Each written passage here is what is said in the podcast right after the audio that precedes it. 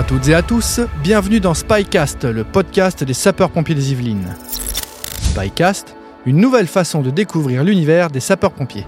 Bonjour madame, Bonjour. est-ce que vous possédez une cigarette électronique ou un téléphone portable chez vous ou au quotidien? Alors, téléphone portable et cigarette électronique. Savez-vous que la charge de cet appareil nécessite des précautions particulières pour sa charge? Non, je savais pas. Aujourd'hui, nous allons discuter des batteries au lithium avec Sébastien, chef du groupement prévention.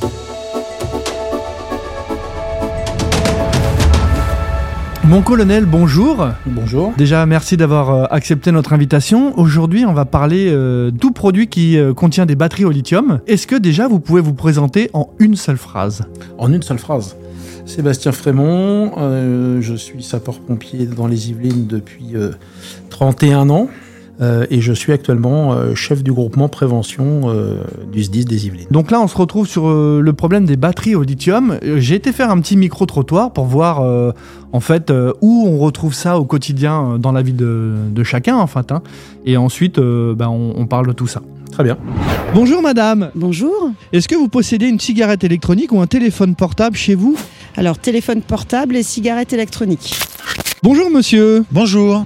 est-ce que vous possédez une cigarette électronique ou un téléphone portable? Non, je ne possède pas de tout ça. Par contre, je possède un véhicule électrique. Alors savez-vous que votre appareil peut contenir ou contient certainement une batterie au lithium? Oui. Savez-vous que la charge de cet appareil nécessite des précautions particulières pour sa charge? Précaution particulière, euh, ce qu'on voit sur les, sur les réseaux sociaux, de pas le mettre euh, sur le lit ou des choses comme ça, mais euh, de faire attention euh, à la surchauffe. Juste euh, sur le chargeur, je sais que euh, faut, faut faire attention euh, à pas être à proximité de l'eau, enfin parce que sinon euh, ça peut faire un court-circuit euh, dans à la batterie. Non, je savais pas. Vous savez pas du tout? Non. On s'aperçoit que les batteries au lithium, quelles qu'elles soient, euh, elles sont partout dans notre quotidien. Et globalement, les gens euh, ne savent pas en fait qu'il y a certaines précautions à prendre. Est-ce que vous avez quelques chiffres sur les problèmes électriques qu'on a sur, par rapport à des incendies? En France, à ma connaissance aujourd'hui, on ne dispose pas encore de chiffres On consolidés. n'a pas de base de données euh, encore. Pas encore. D'accord. En revanche, euh, pour avoir une vision un peu internationale du sujet, la ville de New York, désormais, donc sur les cinq premiers mois de l'année 2023, Ouais. dans la ville de New York, vous avez eu 81 feux directement liés à un emballement ou un dysfonctionnement euh, d'une batterie au lithium. Et sur ces 81 feux avérés, la ville de New York déplore 9 morts. Mhm. Euh, désormais, les incendies euh, qui impliquent des batteries au lithium sont devenus la première cause de mortalité par incendie sur la ville de New York. Ah, c'est énorme hein, quand même. C'est un phénomène euh, incroyable euh, auquel par conséquent il faut s'attendre euh, en France. Euh, alors non pas sur la mortalité. Bien sûr, mais au moins sur le nombre J'espère d'incendies. que voilà, Ouais. mais sur le nombre d'incendies et, et sur la proportion que ça va prendre, pour les raisons que j'évoquais à l'instant, hein, c'est que le- les parcs augmentent, donc euh, statistiquement forcément le nombre d'incendies vont augmenter euh, également, Euh, et donc il y a nécessité d'informer nos, concitoyens et de leur expliquer les dangers de tels équipements. Bien sûr. Le, risque majeur de, toutes ces batteries, effectivement, c'est l'incendie en, premier lieu. Et on peut retrouver sur Internet hein, des vidéos qui sont quand même assez explicites, des batteries qui s'emballent et qui s'enflamment quasiment instantanément. On pourrait presque même parler d'explosion. Ouais, j'allais- c'est ce que j'allais.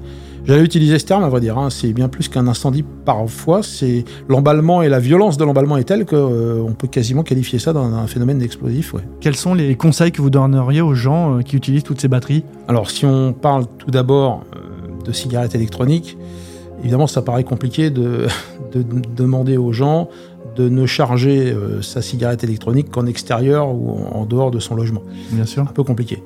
Du coup, euh, par rapport à ces petits appareils, à minima, euh, la charge de, de ces cigarettes électroniques doit se faire à un endroit où, à proximité, il n'y a pas de matériaux combustibles. Donc on éloigne tout ce qui est susceptible de constituer euh, un carburant finalement pour un, un départ de feu, hein, donc des papiers, euh, euh, des voilages, tout ce que vous voulez. S'agissant d'équipements plus importants, tels qu'un vélo électrique ou une, une trottinette, euh, là pour le compte, dans la mesure du possible, il ne faut surtout pas recharger euh, ces équipements à l'intérieur de son logement. Euh, alors, si on a un balcon, le- la moins mauvaise solution, c'est quand même de, de recharger cet équipement sur le balcon, donc à l'air libre.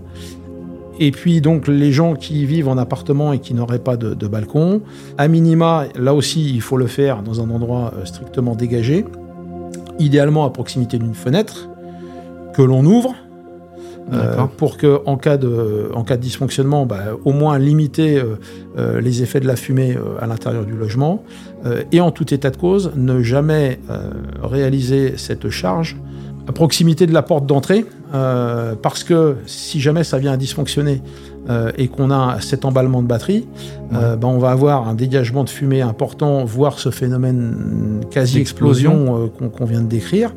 Et si ça se passe dans l'entrée du logement et qui est le seul endroit où on peut s'échapper de son appartement, évidemment, on comprend aisément qu'on va piéger les occupants à l'intérieur de leur logement euh, et, et par conséquent, bah, on, on les expose à- aux fumées toxiques, très toxiques, euh, dégagement de fumée de, de ces appareils s'ils viennent à dysfonctionner. Donc surtout, ne jamais recharger ces appareils dans l'entrée de son appartement et encore une fois, euh, dans la mesure du possible dehors et ou, dans le pire des cas sur, sur un balcon avec rien à proximité qui soit susceptible de brûler. D'accord.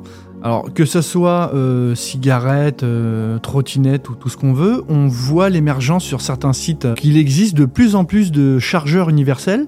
Est-ce que c'est une bonne idée de charger un appareil électronique avec un chargeur qui n'est pas de la marque de l'appareil? On peut être tenté d'acheter en ligne euh, de tels chargeurs euh, parce que c'est moins cher. Euh, Ouais. Sauf que c'est pas forcément une grande idée dans la mesure où euh, le fait que ce soit pas cher, ça doit nous alerter sur euh, la possibilité que ces, ces appareils, ces, ces équipements de recharge aient été confectionnés avec des matériaux de moindre qualité et donc qui risquent de dysfonctionner et donc qui risquent d'être à l'origine d'un incendie.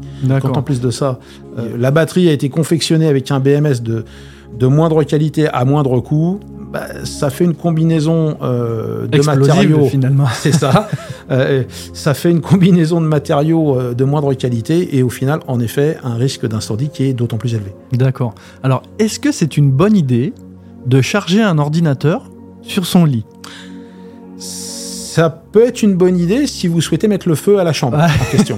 En fait, euh, si vous posez euh, votre ordinateur qui est en veille, même en veille, hein, Mm. euh, qui n'est pas totalement euh, électriquement euh, éteint, que vous le posez sur un lit, sur un canapé, enfin Mhm. tout ce qui peut être mou finalement, et du coup Empêcher la ventilation et empêcher augmenter la surchauffe ventilation exactement. Il va se passer quoi? Il va se passer que le ventilateur il va tourner parce qu'il cherche à refroidir l'appareil. Du coup, bah, il va être alimenté par de l'air chaud ou, ou pas d'air du tout parce qu'on est posé sur un coussin par exemple. Ouais, Donc ça, va s'échauffer et, et après c'est un cercle vicieux. Plus il s'échauffe et plus il, cherche à tourner parce que euh, il cherche à, à ventiler, à refroidir l'appareil. Et là, on a clairement un, un danger, un risque de surchauffe qui peut être euh, là aussi à l'origine d'un incendie. Donc recharger les ordinateurs sur des canapés, sur des lits, qui plus est quand on n'est pas dans la maison, C'est pas du tout une bonne idée. c'est pas une bonne idée. Avez-vous en tête euh, une intervention de ce type euh, dans les Yvelines qui est arrivée dernièrement? Oui, oui, on a une, une opération qui intéressait euh, un établissement euh, de notre département, euh, dans lequel un adolescent avait mis en, en- en charge une trottinette électrique euh, dans, euh, dans l'entrée euh, de, son, de son logement.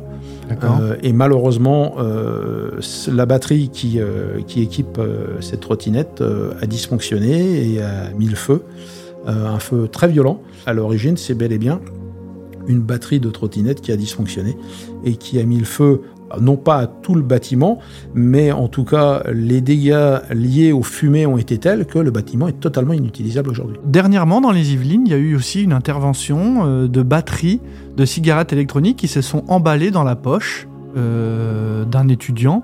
Quelles sont les, euh, les précautions à prendre quand on utilise ou quand on transporte des batteries de cigarettes électroniques dans la poche Alors de ce que je connais du, euh, du cas que vous évoquez, euh, effectivement, la personne avait dans sa poche euh, une cigarette électronique, ainsi que, et c'est important de le préciser parce qu'il semblerait que l'incendie vienne de là, Oui.